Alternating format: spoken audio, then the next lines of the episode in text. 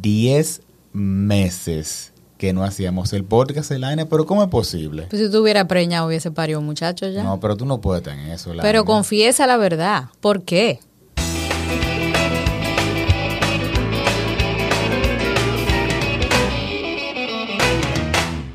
No, no, Sus no. obligaciones, No me venga a gaguear, el podcast se llama... Espérate, no. Espérate. El podcast se llama Elaine y el jefe. Elaine primero. O sea que, ¿por qué tú me tienes que echar la culpa? Pero entonces yo iba a hacer el podcast Elaine Alone, porque tú siempre me pones una excusa. Vamos, a- vamos a grabar un podcast.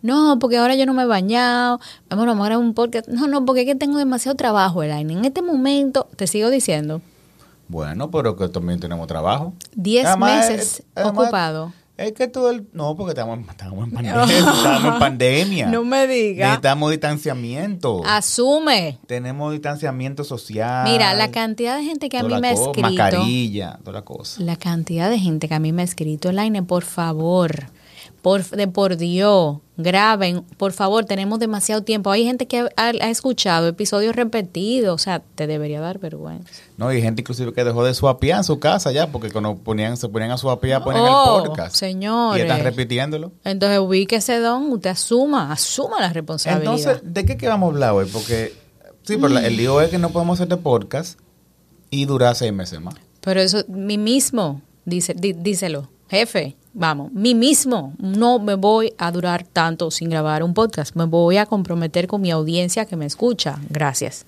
Una sociedad infantilizada. Infantilizada. Ah, infantilizada. es que yo soy muy infantil todavía. Una sociedad... ¿Cómo? Infantilizada. Infantilizada. Exacto, Ok, ese es el tema de hoy. exacto. Es un tema que me encanta porque es una de las cosas que hace el sistema social para que nosotros no analicemos mucho, tú sabes. Para el que, el que esté analizando mucho diga, "Mm, ay, quita este, buscándole la quinta pata al gato. Si, por ejemplo, estamos, estamos debatiendo algún tema en una reunión y alguien se va a la fuente, inmediatamente el otro, pero es que, es que tú complicas la cosa, tú como que estás enredando demasiado. Y eso se traduce en una sociedad que lamentablemente no profundiza en las situaciones, no profundiza en los factores que quizás hacen que no tengan una calidad de vida, no se va a la fuente, se queda en la, como dice tú, En la nata. En la nata. Pero ¿y por qué? ¿Qué tiene que ver eso con, con ser infantilizada? Cuando tú infantilizas una sociedad, desde mi punto de vista y desde lo que he aprendido, es que tú no le enseñas a la sociedad a profundizar. Las conversaciones son superficiales. Los, por ejemplo, cuando tenemos niños y adolescentes que necesitan que los padres le ordenen todo lo que van a hacer y nosotros depender de lo que el papá diga, pórtate bien para que tu papá vea, no estamos ayudando a que ese niño, niña o adolescente reflexionen que se tiene que comportar de acuerdo a su propio resultado. Que tú no necesitas un semáforo para que la- no te pase el, el- el- no te pases en rojo. Tú no necesitas una meta aquí en República Dominicana para no, eh, vamos a decir, violentar una regla de tránsito. Tú no necesitas que la profesora te esté mirando para no fijarte en un examen. Una sociedad que tiene siempre gente detrás y cámaras detrás para que se comporte como seres civilizados, habla de que siempre son niños que hay que cuidar. Y por eso vemos mucho en sociedades como esta que las mujeres llevan a los hombres a grupos de oración y llevan a los hombres a esos grupos matrimoniales ¿para qué? Para que ese hombre tenga esa Para suavizarlo. Tú sabes, esa, esa visión Ese de, pobre hombre, de lo alto, de que si me si te comportas como un hombre, eh, según la sociedad sexista, estás siendo visibilizado por el, el, vamos a decir, el altísimo y todas las cosas. Desde el miedo y la culpa nos venden seguridad para manipularnos. Pero eso mismo pasa cuando una persona está comenzando a analizar cuáles son las fuentes por las que me siento tan incómoda en esta familia, por ejemplo, ¿por qué yo no me siento cómoda en este matrimonio? Cuando tú comienzas a identificar eso, el otro dice, tú te estás juntando con una feminista y de una vez, esa mujer está profundizando mucho, ¿con quién es que se está juntando? Está teniendo demasiada información. A mí particularmente me viven diciendo que yo le, le vivo buscando la quinta pata al gato. Porque si tú me preguntas algo, yo me quiero ir a la fuente, es, es lo natural, a mí me encanta, yo tengo una mente muy curiosa. Pero una vez que tú jodes mucho, Es que tú, es que tú investigas mucho, Elaine, es que te, te fascina. eso es así, deja eso así, ya, deja eso así. Pero ¿qué pasa? Cuando nosotros, por ejemplo, nos estamos relacionando en un grupo de amigos o algo y hay conversaciones que no pasan de un chiste, que no pasan de un meme, que no pasan de una risa, donde tú no tienes ningún tema donde tú aprendas algo, simplemente reís y chelcha.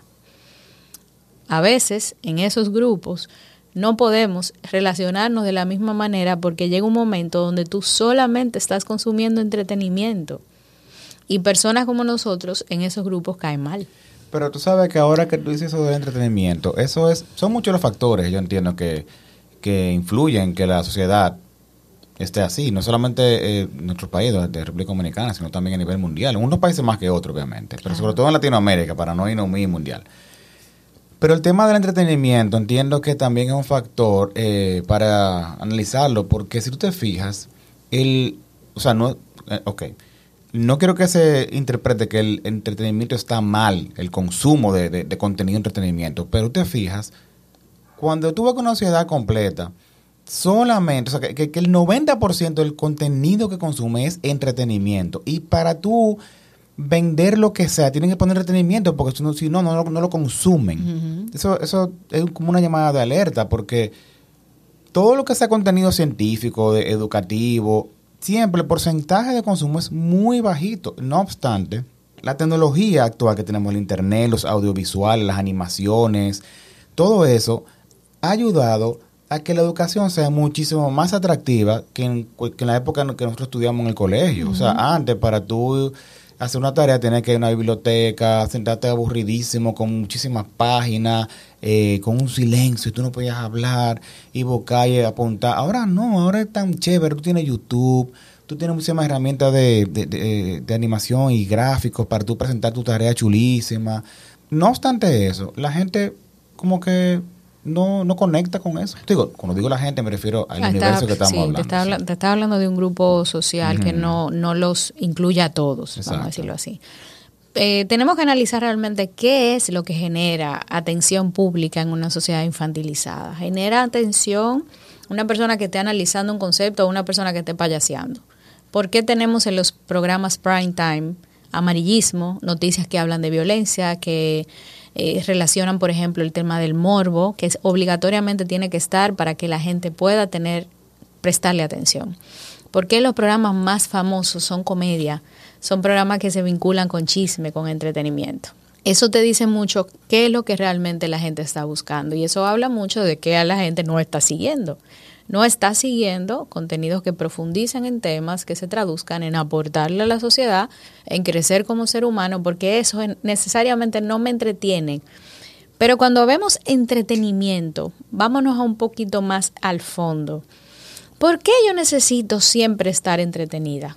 Exactamente, eso es lo que yo te iba a decir. ¿Por, qué? ¿Por qué a mí hay que estar entreteniéndome siempre? Como si yo fuera una, un niño que El, payaso tiene que estar siempre haciéndome moriquetas para que yo no llore. De hecho, fíjate en, muchas películas, casi la mayoría de las películas, inclusive películas serias, cuando ya tienen varios minutos como con un contenido ya como medio serio, te tiran un chistecito, como para romper, entre comillas, romper el hielo.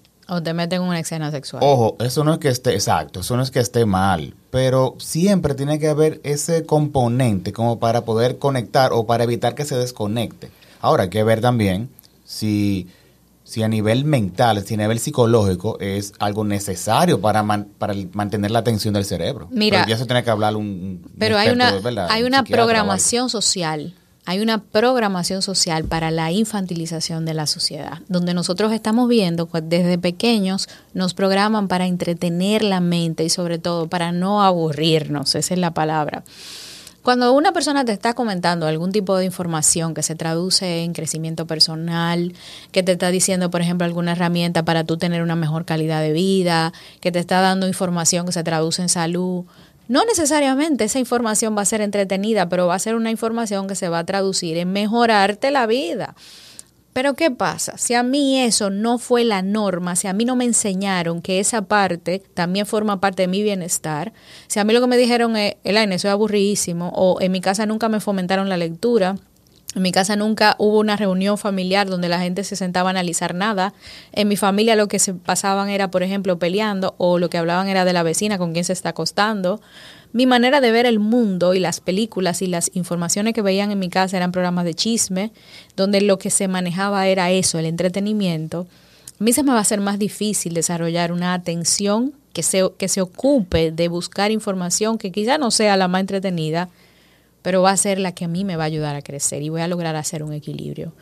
¿Por qué ahora es mucho más difícil tú tener a un estudiante conectado a las tecnologías de la comunicación aprendiendo? Porque estos muchachos están conectados con el placer que genera un like, un comentario, un video que, por ejemplo, lo que tiene un meme y, y, están haciendo una serie de, qué sé yo, burlas.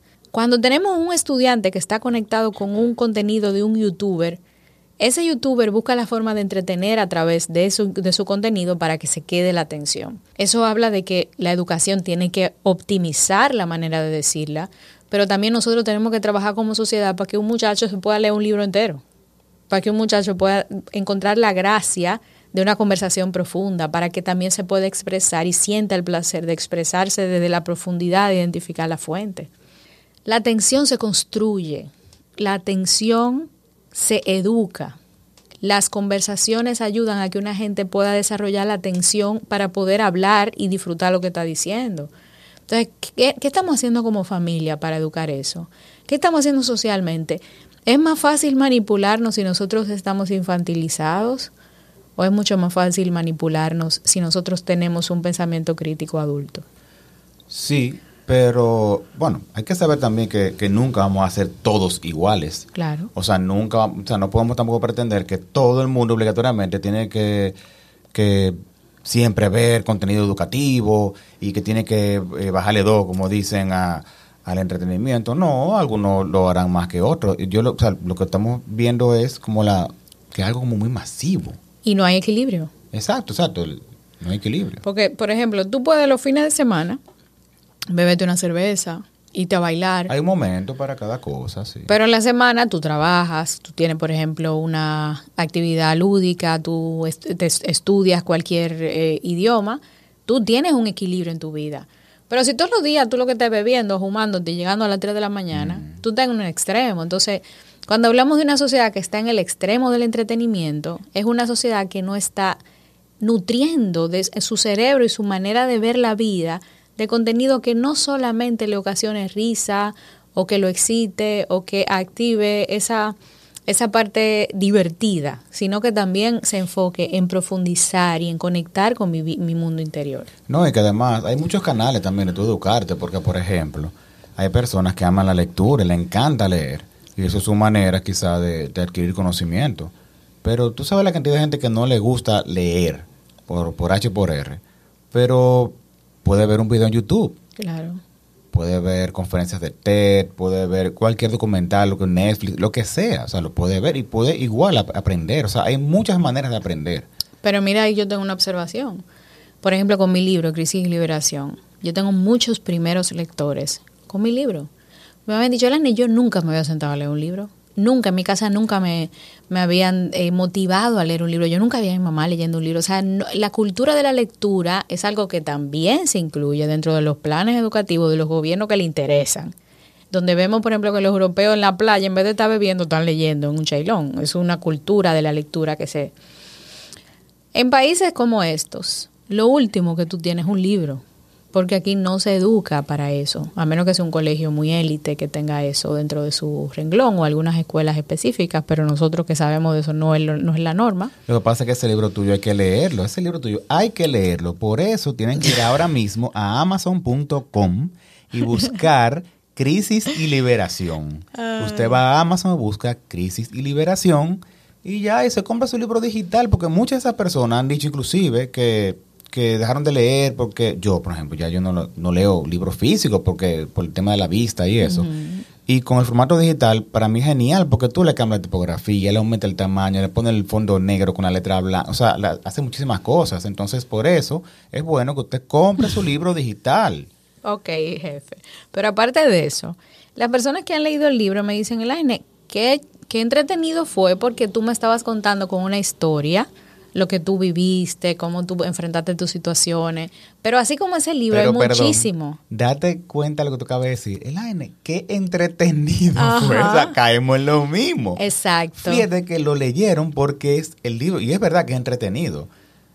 Por, por, por el tema de las historias y eso, pero fíjate que cómo caemos en que el cerebro necesita el entretenimiento, o sea, es una necesidad. Claro que sí, pero cuando hablamos, por ejemplo, de un del dinamismo del contenido, no es lo mismo que tú con entretenimiento solamente te bases en lo superficial ah, de, claro. de, una burla, de, de, que solamente tú, consumas memes, de que tú solamente te, te metas en programas de chisme, donde lo que te importe es la superficialidad de la vida. No es lo mismo que yo busque, porque obviamente tú no te vas sentado y un sermón, obviamente tú no te vas sentado y una gente que te esté durmiendo, pero dentro de, el, de la parte educativa hay dinamismo en informaciones que tú puedes hacer a través de un documental. No te gusta leer, pero hay muchísimos documentales.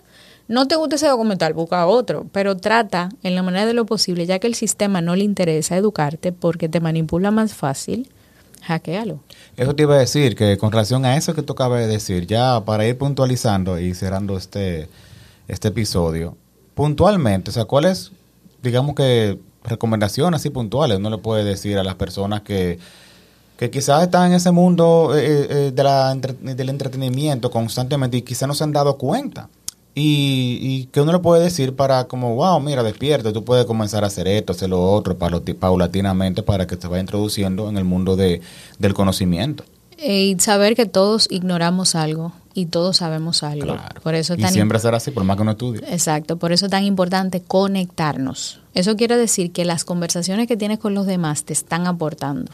Y eso implica que tú limpies la mirada y escuches mejor para no solamente enfocarte en la parte que es superficial, sino en qué hay detrás de esa conversación.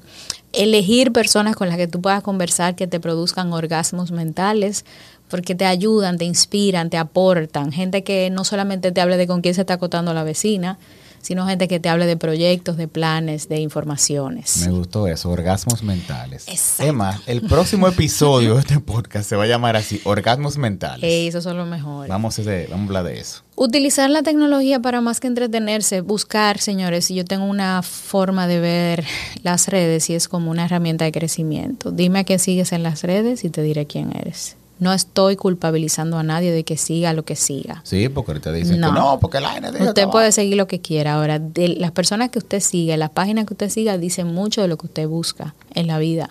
No, y lo que tú lees, lo que tú haces, todo. Exacto, porque la cantidad de personas, la cantidad de libros, la cantidad de programas, la cantidad de, de lugares que, que con, con lo que te relacionas de manera cotidiana determinan tu realidad y determinan tu forma de ver la vida. Y además de eso, traten en la manera de lo posible de utilizar Netflix y las plataformas que hay, YouTube, todas las plataformas que son audiovisuales, para empaparse de documentales que dan un dinamismo a información que se traduce en bienestar. Los documentales para mí y la información que tiene que ver con infografías son excelentes herramientas para limpiar los lentes con lo que vemos la vida. Y si pueden buscar novelas, libros que te vayan educando en la lectura, que te conecten con alguna historia. Eso también puede funcionar bastante para que comiences a crear el hábito. Porque quien lee, no le cuentan. Construye las propias historias. Quien lee, no cree todo lo que escucha. Quien lee, construye contenido en base al pensamiento crítico. Entonces, utilice eso y entienda que después que tenemos internet ya no hay excusas. Eso es correcto. Entonces yo entiendo que hasta aquí llegamos. Eh, ya saben, mi gente, pónganse a leer su librito, métase en YouTube, vea su videíto, métase en Netflix, vea su documentalito. Ah, no, y algo que voy a decir es importante. Cuando vean alguna película, alguno, alguna serie que no les guste porque sienten que no le están aportando, déjenla de ver.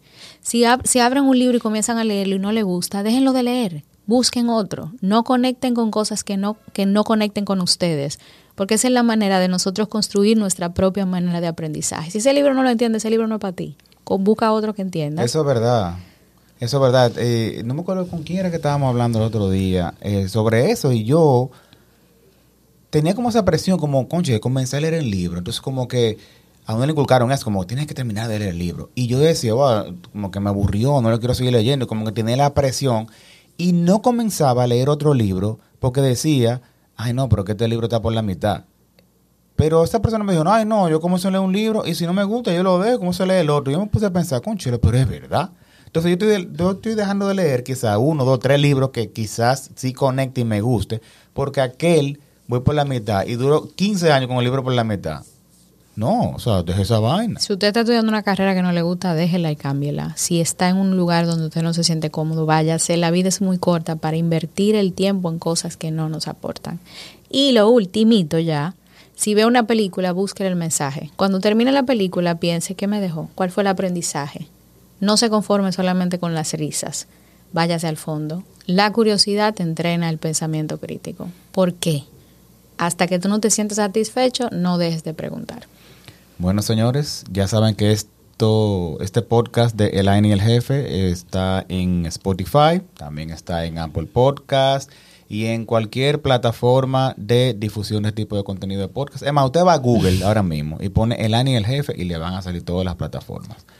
Eh, pueden entrar también a respuestas.com con X, RX, respuestas, y ahí pueden ver muchísimo contenido de educación sexual. Están las conferencias de Line, los cursos de Line, donde pueden adquirir. Y además, si usted quiere, puede por favor entrar a mi página web para que pueda ver todos los artículos que siempre subimos y pueda conectar con toda la información. Elainefeliz.com. Exacto. Señora, pórtense como Elaine. Eh, pórtense mal y acuérdense de mí. Compartan este podcast, por favor, y taguenos para ver si les gustó. Bye. Adiós. thank you.